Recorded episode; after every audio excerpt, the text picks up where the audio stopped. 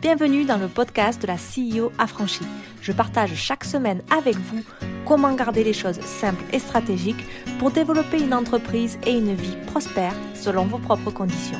Je suis Nana, votre hôte experte en productivité et en stratégie d'affaires pour les femmes entrepreneurs qui en veulent plus. Plus de liberté, plus de flexibilité, plus d'impact. Si vous êtes prête à remplacer le travail acharné et l'épuisement par plus de liberté, de facilité et d'abondance, alors vous êtes au bon endroit. Bonjour à tous. Alors aujourd'hui, on va voir si votre petite entreprise est prête à ce que vous soyez une CEO, une dirigeante, une présidente. Les micro-entrepreneurs, j'entends par micro-entrepreneurs les gens qui sont en solo, qui ont une petite euh, entreprise et qui font tout par eux-mêmes, ils sont souvent confrontés à un dilemme. Euh, un dilemme lorsqu'ils peuvent pas en fait passer leur business à l'étape suivante. Et cette tension entre l'endroit où ils veulent être et la santé de leur business est souvent basée sur des limites telles que les finances, le personnel et le leadership. Alors, votre micro-entreprise, votre petite entreprise, est-elle prête pour que vous soyez CEO Et comment faire pour qu'elle soit vraiment prête à ce que vous le soyez? Il y a ce que vous voulez être et puis il y a ce que vous devez être. Et ça, c'est différent. Une de mes clientes sait qu'elle serait une excellente leader, mais son business n'est pas encore prêt pour qu'elle se détache de la direction active de son entreprise, des petites tâches, tout au long de sa phase de croissance actuelle. Une autre de mes coachées me dit qu'elle déteste faire des tâches administratives, mais qu'elle n'a pas encore en fait les moyens pour employer une assistante administrative dont elle a si besoin. Et ces deux histoires sont typiques chez les micro-entrepreneurs ou les gens en solo. Elles sont en fait à l'état d'esprit CEO, il n'y a pas de souci. Par contre, elles sont limitées quant à la mesure dans laquelle elles peuvent agir en tant que leader et visionnaire qu'elles savent vraiment être. Alors avant d'aller plus loin, qu'est-ce qu'une CEO Qu'est-ce que j'appelle une CEO, une dirigeante, une présidente? Alors les rôles de CEO et de propriétaire de micro-entreprise ou petite entreprise sont assez parallèles. Ces deux rôles sont tous les deux responsables des actions suivantes. Définir la vision et le ton de l'ensemble de l'entreprise, concevoir la stratégie d'évolution de l'entreprise sur le long terme, rechercher des talents, que ce soit en employant ou en utilisant des prestataires, ou par le biais de collaboration avec des professionnels complémentaires, s'assurer le maintien des objectifs aussi bien pour soi-même que pour les autres responsables, s'assurer que le business est profitable et pérenne sur le long terme. Alors, en y regardant de plus près, il est clair qu'une CEO ou une propriétaire de petite entreprise, micro-entreprise, sont plus proches que nous le pensons n'est-ce pas? Alors voyons maintenant quels sont les signes qui montrent que votre petite entreprise ou votre micro-entreprise n'est pas prête pour que vous soyez CEO. Dans votre tête et votre cœur, il est temps de prendre un rôle plus sophistiqué. Cependant, il existe des signes pour signaler qu'il faut rester dans votre rôle actuel encore un petit peu. La première chose, vous ne savez pas comment diriger et gérer la prochaine étape de votre entreprise. Votre entreprise, même lorsque vous êtes un entrepreneur en solo, dépend de votre capacité à vous gérer en surveillant vos propres réactions émotionnelles, en développant la confiance en votre propre autorité, en communiquant efficacement tout en intégrant votre travail et votre vie personnelle. Donc ça, c'est un point vraiment très important. La deuxième chose qui montre que euh, vous n'êtes pas prêt, c'est l'incohérence ou manque de connaissances détaillées des finances de l'entreprise.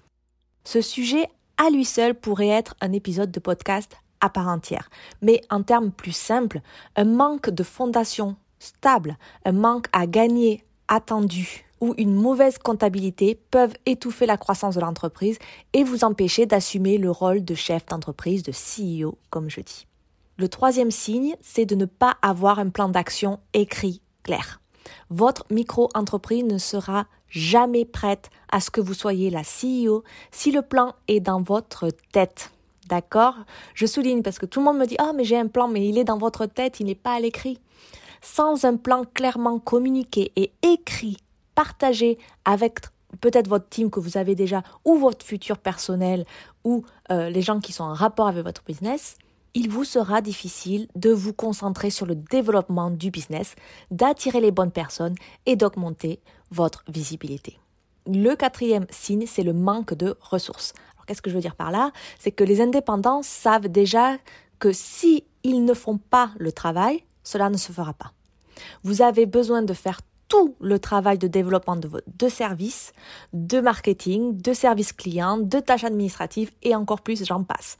De ce fait, contrôler le rythme de croissance et peser la qualité des opportunités actuelles favorisera un lieu de travail positif et évitera d'affecter négativement les niveaux de stress. Si vous remarquez ces signes, il est temps de vous arrêter, de prendre du recul et de revoir votre approche.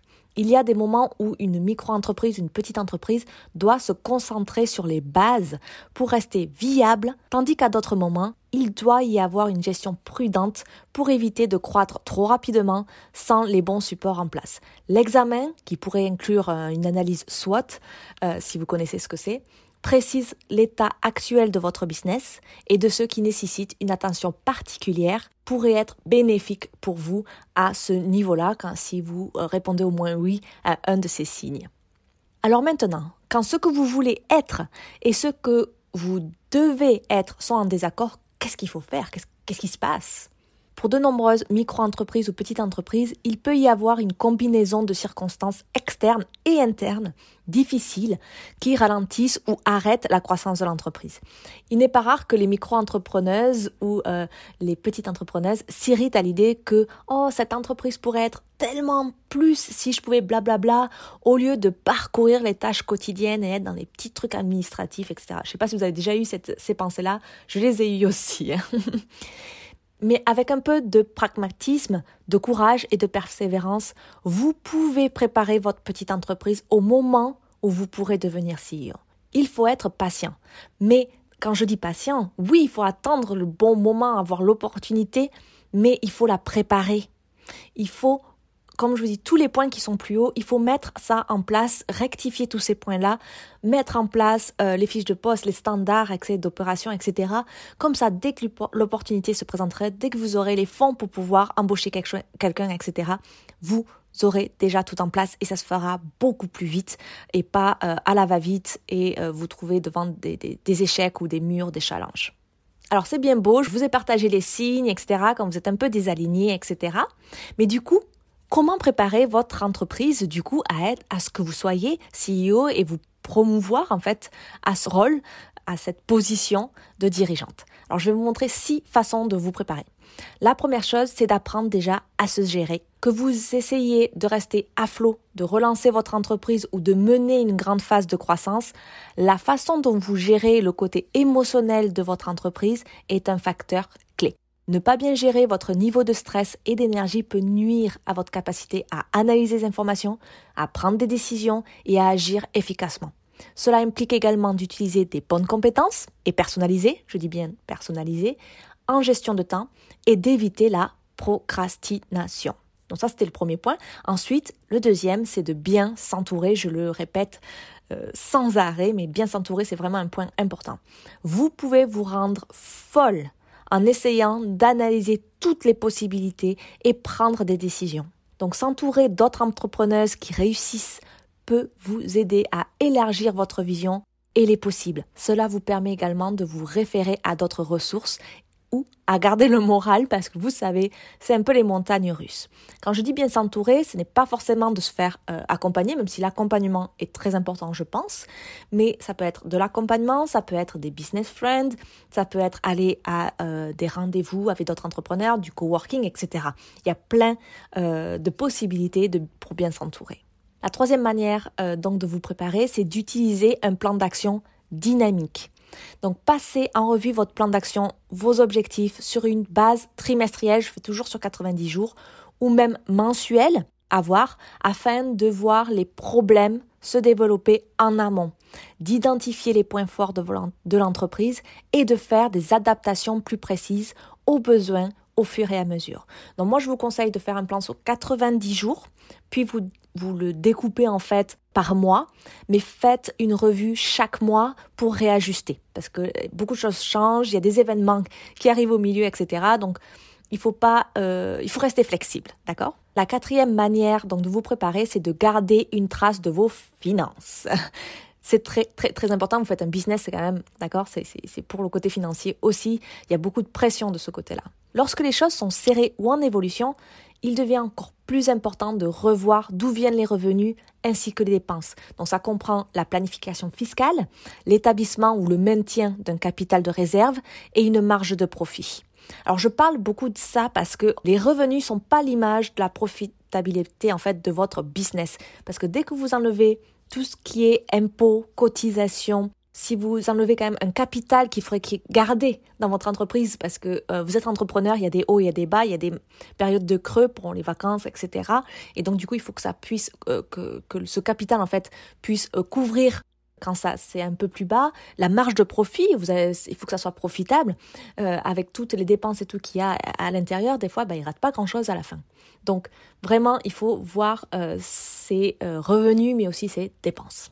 La cinquième manière de vous préparer, c'est d'apprendre auprès d'entrepreneurs plus expérimentés et développer de nouvelles compétences, voire connaissances.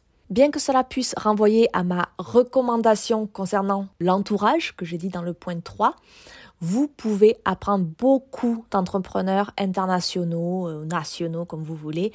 Lisez des livres, écoutez des podcasts, regardez des vidéos ou assistez à des cours gratuits ou à faible coût pour parfaire vos compétences. Vous n'êtes pas obligé de dépenser 10 000 euros euh, pour avoir une compétence. Donc il y a le côté d'accompagnement pour vraiment euh, se faire accompagner, déléguer certaines parties, etc.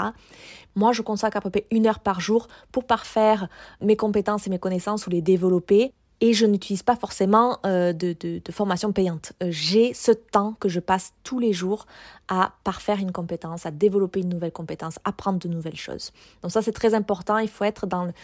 On est entrepreneur, il faut avoir cet esprit entrepreneurial et d'innovation. Et la dernière façon, la sixième façon de vous préparer, c'est d'identifier vos besoins en personnel, en ressources, et ce que ces personnes devraient faire avant de vous lancer dans j'ai besoin d'un employé, j'ai besoin d'employer quelqu'un, écrivez ce que vous voulez que cette personne fasse. Les compétences nécessaires pour le poste et le type de personnalité idéale. Je dis aussi la personnalité, très important. Car cela vous aidera à préqualifier le type de talent de personne qui conviendrait à votre entreprise. Donc l'exercice écrit aide vraiment à clarifier ce que vous pensez et ce que vous voulez. Parce que des fois, voilà, on a une image en tête, mais dès qu'on l'écrit, c'est beaucoup plus précis et euh, ça sort. Et du coup, votre cerveau, il va se préparer à mettre tout ça en place. Et c'est en fait les fiches de poste, les SOP comme on dit en anglais, etc. Mettre ça en place, même si vous allez embaucher quelqu'un dans six mois. Mais préparez tout ça, mettez en place euh, ce qu'elle doit faire, sa personnalité, etc. Et quand l'opportunité se présentera, vous aurez juste à donner la feuille. voilà ce qui peut vous aider en fait à préparer, à vous préparer à ce rôle de dirigeante, euh, de CEO. Alors je veux préciser quelque chose, ce n'est pas la fin du monde si votre entreprise n'est pas prête pour que vous soyez CEO aujourd'hui à l'instant T, d'accord? Comme l'une de mes clientes apprend à le faire, vous pouvez peut-être commencer à vous séparer du rôle d'expert qui fait tout dans l'entreprise, du côté un peu opérateur, mais il va falloir le faire par étapes. Il peut s'agir de confier certaines responsabilités à des prestataires ou à une, employée, euh, selon vos moyens, puis ensuite assumer des rôles secondaires dans l'équipe et conseiller le chef de projet. Donc vous, commencez à avoir une personne en dessous de vous, puis vous prenez une personne qui va avoir euh, des responsabilités chef de projet, donc ça peut être du marketing, hein, ça peut être n'importe quoi, ou du service client. Et donc vous, vous êtes plus un conseiller, donc vous, voyez, vous mettez un petit écart, vous, commencez à apprendre ce leadership, etc., jusqu'à ce que cette personne soit autonome et qu'elle vous fasse complètement les rapports et que vous, euh, vous continuez sur votre zone de génie seulement. Pendant un temps, vous chevaucherez entre un rôle de CEO, un rôle d'opérateur, d'expert qui fait un peu tout, euh, lors d'un, par exemple, d'un lancement de service, etc. Mais vous inquiétez pas, tout ira pour le mieux, même si vous êtes un peu euh, entre deux. Et du coup, euh, pendant cette phase-là de progression vers votre rôle de CEO, vous pouvez analyser en fait à la fois les projections qui disent si, par exemple, comme je dis, ce lancement sera un succès ou pas, mais vous pouvez opérer également les choses au jour le jour. Donc vous avez vous pouvez avoir ces deux petits rôles. Vous n'êtes pas du jour au lendemain une CEO et vous donnez les ordres et tout se passe bien, d'accord? Il y a cette, quand même cette progression-là et c'est là où mon accompagnement vient. C'est vraiment vous aider à passer euh, cette phase un peu difficile entre je fais tout à votre rôle de CEO où vous êtes vraiment dans la direction et euh, dans votre zone de génie.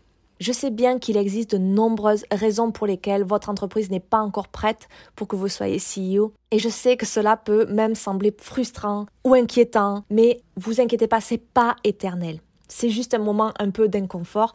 C'est une occasion en fait de s'organiser. Et pour moi, cet état d'inconfort, c'est une occasion de vous organiser, de vous préparer aussi bien vous-même que votre entreprise pour que lorsque le moment se présentera, vous puissiez prendre votre rôle de CEO de manière fluide et sereine. Et je sais bien que, ce passage est très difficile et c'est là où en fait j'interviens et c'est là où mon accompagnement prend tout son sens parce que on nous apprend à euh, créer notre entreprise etc. Mais après, euh, il y a beaucoup de de coaching, de formation, de tout ce que vous voulez euh, au tout début pour commencer, prendre cette idée et d'en faire un business. Vous avez des masterminds quand vous avez, euh, vous avez passé un grand niveau, etc. Mais cette phase un peu de milieu où vous avez un peu le cul entre deux chaises, si je peux dire, c'est très difficile parce que vous devez rester dans l'opérationnel mais vous voulez aller dans ce rôle de dirigeante, et mais il faut tout mettre en place par vous-même. Donc vous devez à la fois garder toutes vos casquettes et en même temps commencer à organiser votre business, préparer les fiches de poste, etc. Et c'est très difficile de faire seul. Et donc du coup, c'est là où je, je, vais intervenir en termes de mon accompagnement à la CEO affranchie. Euh, si vous êtes intéressé, je vous laisse le lien dans la description. Je vais ouvrir, il y aura entre 5 et 8 places à partir de mai mais vous pouvez vous inscrire dès maintenant. Vous pouvez réserver un appel téléphonique avec moi pour savoir un peu plus ce qu'est cet accompagnement. On va voir où vous en êtes. On va discuter des, des, écarts que vous pouvez avoir et le plan d'action à mettre en place. Et puis, si affinité, voir comment travailler ensemble. Donc, je vous laisse tout ça en description et j'espère vous parler très vite. Voilà, j'espère que ça vous a plu, ce nouveau premier épisode en fait de la CEO affranchie depuis la nouvelle trajectoire de mon business. Merci beaucoup d'avoir écouté cet épisode jusqu'au bout. Si vous souhaitez me faire des retours ou discuter juste avec moi sur Insta, je suis entièrement disponible à elong.avec.nana sur Instagram. J'adore échanger avec vous au quotidien. Si vous souhaitez encourager le podcast et l'aider à se faire connaître et à se développer, vous pouvez laisser un commentaire et une note. Un grand merci à ceux qui prennent le temps et la peine de le faire. Et à vous tous, je vous souhaite une super journée, après-midi ou nuit ou j'en sais rien. Et je vous dis à très vite.